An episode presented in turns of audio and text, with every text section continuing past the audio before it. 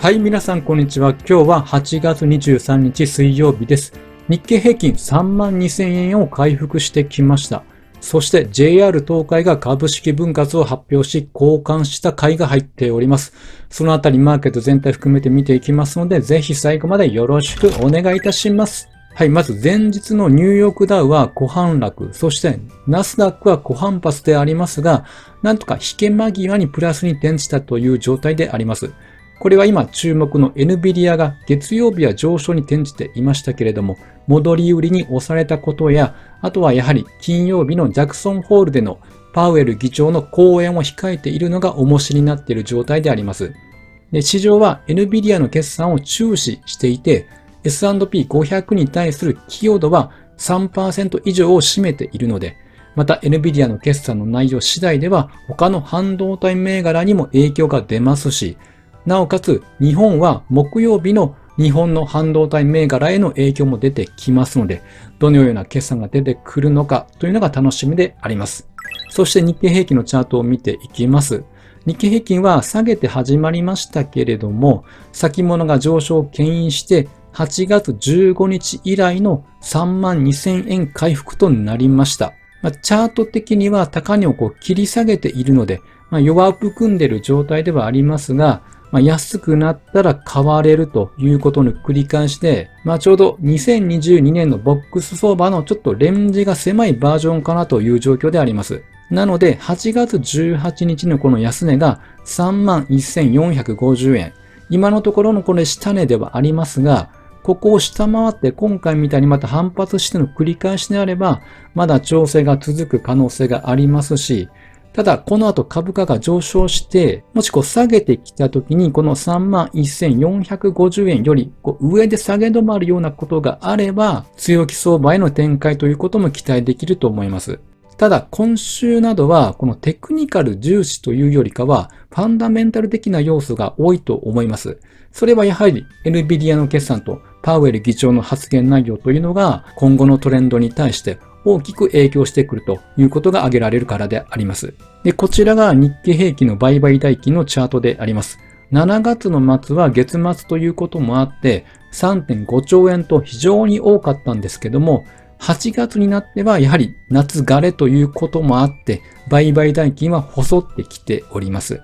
まあ、これが今週末どうなるかでありますよね。非常に注目であります。そしてドル円の推移を見ていきます。現在は145円、146円台で推移をしております。ちょうど6月下旬の時145円を一時つけましたけれども、この時と同じようなこの高止まり的な動きになっております。前回のこの時というのは、為替介入などの警戒もあって、円高トレンドに一時はなりましたけれども、今はその水準を超えてきていて、上に行くのか、下に行くのかという材料待ちの状態であります。そしてロイターからは JP モルガンが言うには、為替介入を行うめどは1ドル150円前後という見方を示しています。日本経済のファンダメンタルズというのは昨年介入を行った時からは改善しているとされて、まだ必要性は差し迫っていないというふうに指摘しています。もし介入があるとすれば、ジャクソンホール会議後、円安に進んでいくということがあれば、そろそろ経過をしてくるんではないでしょうか。なので、ジャクソンホールの結果を見ているのかなというふうに思っております。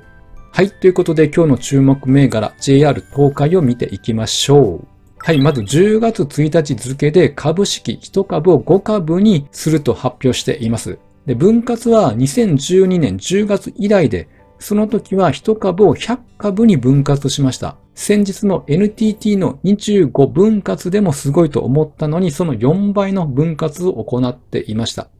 で、実は NTT も2009年に株券の電子化に伴って100株の分割を行っているんですね。で、JR 東海の分割というのは NTT と同じく投資単位を引き下げて株主層を広げるためであります。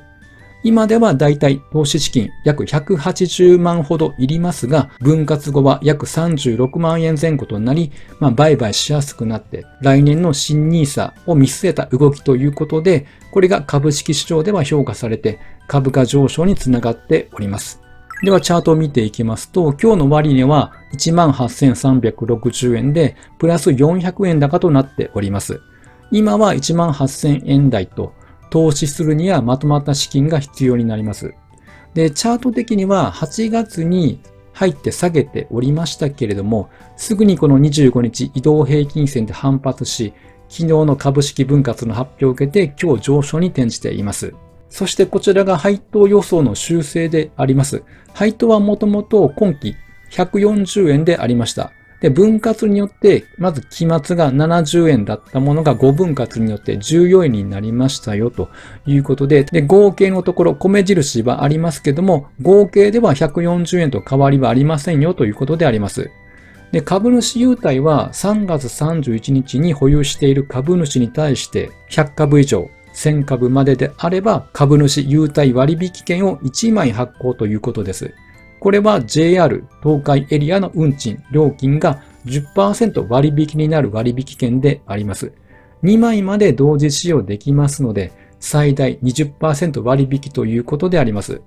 これはゴールデンウィークやお盆、年末年始を含め一年中いつでも利用できるということなので、まあ結構メリットがあるんではないでしょうか。そして7月28日に1級の決算を発表しておりまして、簡単に内容を見ていきますと、経常利益が前年同期比で93.5%増加と大幅な増益となっているんです。損益計算書を見ていきますと、まず、セグメントが運輸業の他に流通業、不動産業がありますが、やはりメインはこの運輸業であります。営業利益を比較してみますと、22年度は835億円、そして今回が1465億円ということで、約600億円も増加したということであります。鉄道関係の需要が回復してきたということであります。こちらが東海道新幹線の利用状況と運輸収入を示したグラフであります。折れ線グラフ3本ありますが、下から平日の推移を表しておりまして、真ん中が合計であります。で、上のオレンジ色が土曜日とか休日の利用状況と運輸収入であります。ハイライトとしては、この5月にゴールデンウィーク期間を中心とする土曜日、休日の利用というのが回復を牽引したということであります。その結果、第一四半期の運輸収入というのは、業績予想を219億円上回りました。あとはやはりコロナが5類に変更になったということで、今までオンラインで行われていた会議などが対面でされるようになって、人々の移動が増えたということが要因であります。あとはインバウンド需要が増加したことも影響しております。駅とか街中で海外からの訪日客を見る機会が増えましたし、でもまだコロナ前の水準まで回復していないというところなんです。まあ、逆に2019年とかもそれぐらい街中で見かけていたということになります。まあ、ここ最近急に増えたイメージがあるので、以前はそれよりもインバウンド需要が多かったっていうことなので、運輸業もこれからの需要拡大ということに期待が高まります。はい。ということで、今週の経済指標を見ていきますと、毎週木曜日に前週分の新規失業保険申請件数の発表があります。前回が23.9万件で予想が24万件ということで、まあ、ほぼ横ばいであります。雇用は金利が上昇しても依然強いので、物価高抑制のために目標2%としていますけれども、実はそもそもの今の金利水準では低いんではないかということも言われ始めています。なので、目標2%をもし引き上げることになれば、さらに金利を引き上げていくことになります。ということは株価的には調整が入ることが想定されます。ただこれはまだはっきり決まったわけではなくて、そういう憶測も出てきているということなので、また内容などは詳しくわかればお伝えしていきたいと思います。はい、本日は以上となります。音声でお聞きいただいている皆様、いつもご視聴していただきありがとうございます。このような感じで役立つ株式マーケットの内容をお伝えしております。ぜひフォロー、いいねしていただけると嬉しいです。それではまた次回お会いしましょう。